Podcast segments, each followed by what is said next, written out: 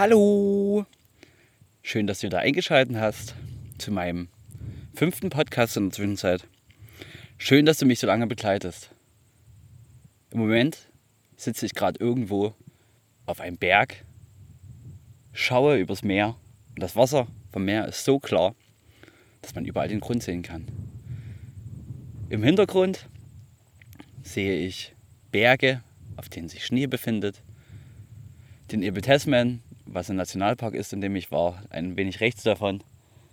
Und ansonsten liegt in meiner Blickrichtung wahrscheinlich nur noch Amerika. Des Weiteren schauen mir links und rechts Schafe zu, wie so oft. Ja, und ein kleiner Wegweiser markiert den weiteren Weg. Wie schön das ist. Unglaublich.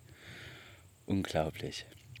Ich bin hier gerade einen Berg hochgestampft, aber der Weg hat sich wirklich richtig gelohnt. Ja, aber um was geht's hier eigentlich überhaupt? Hey, ich bin Paul. Und ich bin gerade auf einer Reise, so quer durch die Gegend. Wohin es geht, weiß ich nicht. Ich habe angefangen, ja, vor circa vier Monaten, in Singapur. Dann ging es weiter nach Australien für einen Monat und jetzt bin ich in der Zwischenzeit schon drei Monate oder sowas in Neuseeland und mache so ein bisschen Work and Travel. Wandern, Roadtrip und so weiter. In der letzten Folge ging es darum, wie mein Roadtrip durch Neuseeland gestartet ist. Es ging von Christchurch hinauf Richtung Norden, wo ich an einer wunderschönen Höhlenmalerei vorbeigekommen bin, einen Strand besucht habe, auf einem Motorradtreffen gelandet bin und dann dort auf dem Campingplatz die erste Nacht verbracht habe. Die erste Nacht draußen. Ja, und wie es weitergeht, erfährst du jetzt.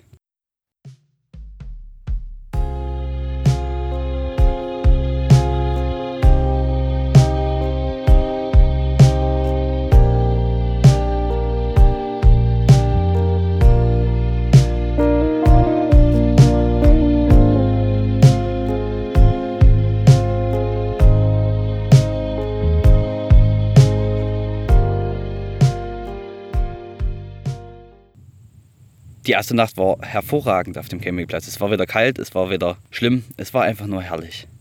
Es war auch nicht laut. Die Motorradfahrer haben sich dann alle genüsslich um 10 ins Bett begeben. Am nächsten Morgen, wie immer, ausgiebiges Frühstück. Erstmal ein bisschen Haferschleim gekocht mit schön Kakao. Das hält lange warm.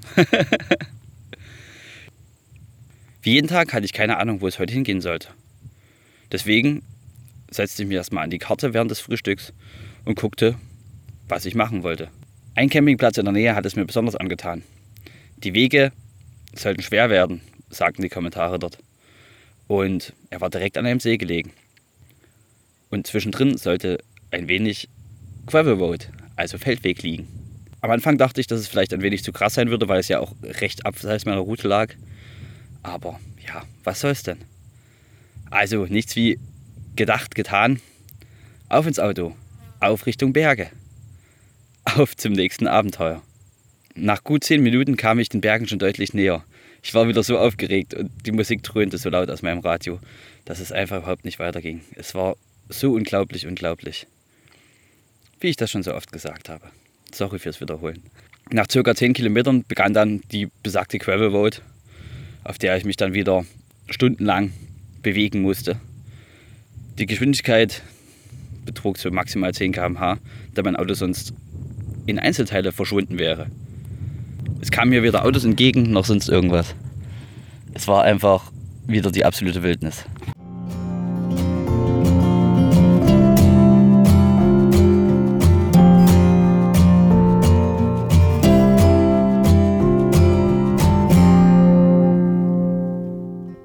Nach ein paar weiteren Kilometern hielt ich das erste Mal an, denn man musste über eine kleine Holzbrücke fahren und ich wollte vorher testen, ob sie überhaupt mich und geschweige denn mein Auto aushält. Aber sie tat es, vermutlich. Sonst wäre ich jetzt nicht hier. Direkt danach ging es einen kleinen Weg hinab zu einem Fluss, einem reißenden Fluss. Und dort habe ich das erste Mal ein kleines Schild gesehen, dass man hier einfach angeln darf.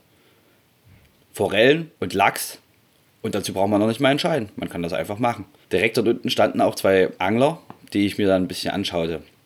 Ich habe immer noch keine Ahnung, wie man in so einem reißenden Fluss angeln will, aber die haben das irgendwie gemacht. Völlig faszinierend. Aber ich wollte mich dort nicht zu lange aufhalten, denn es lag noch ein weiter Weg vor mir. Also zurück ins Auto und es ging vorwärts. Weiter auf dieser wunderschönen, wunderschönen Straße. Es ging die ganze Zeit an diesem Fluss entlang, durch die Berge. Links ein hoher Berg, rechts ein mittelhoher Berg. Ich glaube, im Winter hat man hier ein echtes Problem, denn dieses ganze Gelände war schon relativ hoch gelegen. Ich denke, ich war so ungefähr auf 800 Metern und wahrscheinlich würde genau hier im Winter Schnee liegen. Ha, zum Glück bin ich jetzt noch im Sommer hier, oder besser gesagt, im ausgehenden, ausklingenden Sommer. Wie schön das hier war, könnt ihr euch gar nicht vorstellen. Ich poste darunter mal ein paar Bilder auf meinem Blog, falls du gucken willst. Es ist auf jeden Fall wunderschön, wie so oft. Ein paar Kilometer weiter erreichte ich einen kleinen Steilhang, den es zu überwinden galt. Doch oben angekommen, offenbarte sich eine wunderbare Aussicht auf das Tal. Schaut es euch an. Unbeschreiblich. Ein Stückchen weiter äh, sah ich die erste Attraktion auf meiner Karte, an der ich natürlich anhalten wollte. Es nannte sich Swing Bridge. Darunter konnte ich mir einfach nichts vorstellen. Deshalb beschloss ich dort einfach mal anzuhalten. Nach einem kurzen Fußmarsch erblickte ich das wunderbare Gerät. Eine Swingbridge ist eine Art Hängebrücke, aber wirklich eine interessante Hängebrücke. An sich sind das einfach nur ein paar Drahtseile über eine, über einen reißenden Fluss gespannt. Ich musste natürlich mal kurz hin und her drüber laufen, um das einfach mal zu probieren. Es ist ein bisschen furchteinflößend, aber ganz okay. Wie ich später erfahren sollte, ist genau hier auch der Start einer Wanderung. Einer wirklich interessanten Wanderung, aber dazu später. Denn die habe ich gemacht und es war sehr, sehr, sehr interessant. Nun war es nicht mehr weit zu meinem Ziel, dem Campingplatz an einem kleinen See. Über die nächste Bergkuppe ging es und dann lag es schon vor mir, Lake Sumner, mit seinem kleinen Ausläufer Lake Tyler, an dem ich campen werde. Es gab auch einen Zeltplatz weiter hinten, dazu braucht man allerdings ein Allradfahrzeug. Dort sollte ich aber auch noch hinkommen. Ich fuhr die Straße hinab und auf das Gelände des Zeltplatzes. Ich erwartete Idylle, Frieden und einen Campingplatz fast für mich alleine, aber meine Erwartungen sollten wie immer nicht zutreffen. Wieso auch? Es sind ja meine Erwartungen und die haben ja meistens nichts mit der Wirklichkeit zu tun.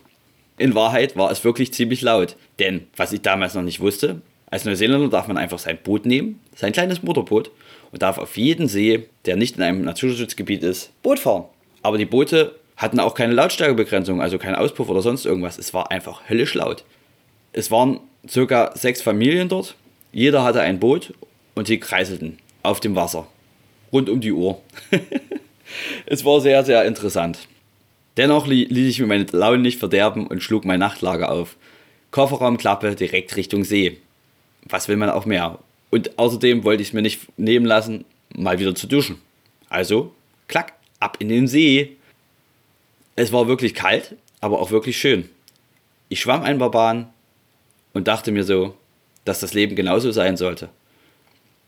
Als ich zurückkam, kochte ich mir erstmal was richtig, richtig, richtig Schönes zu essen. Die Aussicht war so wunderschön, wunderschön. Pah, kann ihr euch gar nicht vorstellen.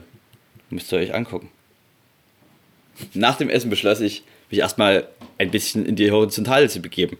Darum legte ich mich ins Auto und las ein wenig mein wunderschönes Buch weiter, was ich bekommen hatte. Das Kaffee am Rande der Welt. Den zweiten Teil hatte ich schon vorher gelesen und auch ganz viele andere Sachen von John Streletzky. Aber man will ja auch immer wissen, wie alles begann. Das Buch hat mich natürlich wirklich nicht so geflasht, weil ich ja eigentlich schon wusste, wie es weitergeht. Aber es ist immer eine Leserunde wert, definitiv. So saß ich in meinem Auto unter einem Baum, schaute von meiner Matratze aus auf den See und dachte mir, dass Camperleben doch sehr schön sein kann. Etwas später hörten die Motorboote auch auf, ihre Runden zu drehen. Das tat sehr gut, endlich die Ruhe zu genießen. Kurze Zeit später parkte dann auch direkt neben mir ein Auto und eine junge Australierin stieg aus. Wir kamen sofort ins Gespräch. Sie war Chirurgin und war seit dem Anschlägen in Christchurch, welche gerade eine Woche und zwei Tage zurücklagen, durchgehend im Einsatz. Durchgehend. Deshalb hatte sie beschlossen, sobald das vorbei war, zu flüchten.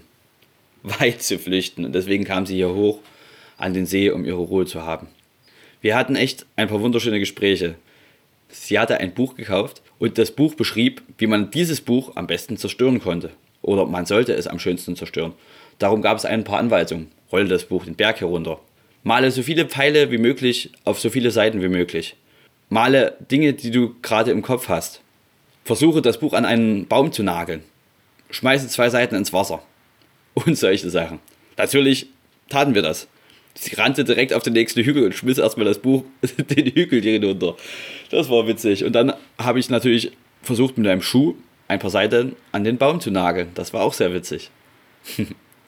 Was es nicht alles so gibt. Aber ich denke, das tat ihr auch sehr gut, einfach mal wieder runterzukommen nach diesem ganzen Arbeitsstress. Wir kochten gemeinsam, tranken ein bisschen Wein und dann ging es auch schon ins Bett. Im Hintergrund hatte man immer die Vögel, die hier natürlich deutlich deutlicher zu hören waren als überall anders. Denn man war wirklich eigentlich im Nichts. Und es ist eigentlich auch sehr ruhig, wenn nicht gerade Motorboote durch die Gegend fahren. Aber das Leben ist halt so, wie das Leben nun mal ist. Und deswegen muss man einfach die Dinge so akzeptieren, wie sie sind. Und wenn ein paar Leute einfach Motorboot fahren wollen auf einem See, dann lass sie doch. Ich verstehe auch, warum sie das hier dürfen. Und zum Beispiel in Europa nicht. Wenn man das in Europa auf allen Seen dürfen würde, würden da ja hunderttausende Menschen stehen. Aber hier gibt es halt nicht so viele. Hier gibt es halt die acht oder neun, die halt gerade mal hier ihre Runden drehen. Und das ist völlig okay. Freiheit hat halt immer ihren Preis.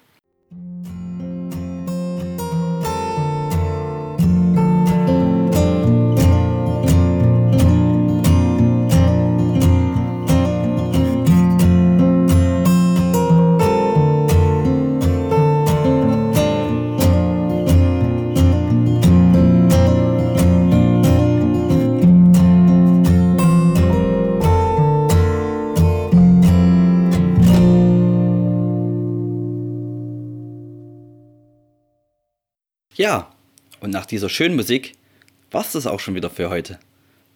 Und mich würde mal interessieren, was du denn in dieses Buch gemalt hättest oder wie du dieses Buch am liebsten zerstört hättest. Hättest du es angezündet? Hättest du es auch einfach einen Berg runtergekugelt? Hättest du es mit einem Katapult weggeschossen? Hättest du es mit einem Mörser und einem Pistil zermahlen? Lass mir doch einen Kommentar da und, und berichte mir darüber. Beim nächsten Mal wird es darum gehen, wie ich mit der Chirurgin Offroad gefahren bin bis zum nächsten See, dem Lake. Und darum, darum, wie es ist, alleine an einem See zu sein. Es bleibt also spannend. Danke dir, dass du wieder eingeschaltet hast. Bis zum nächsten Mal. Paul Goes Worldwide.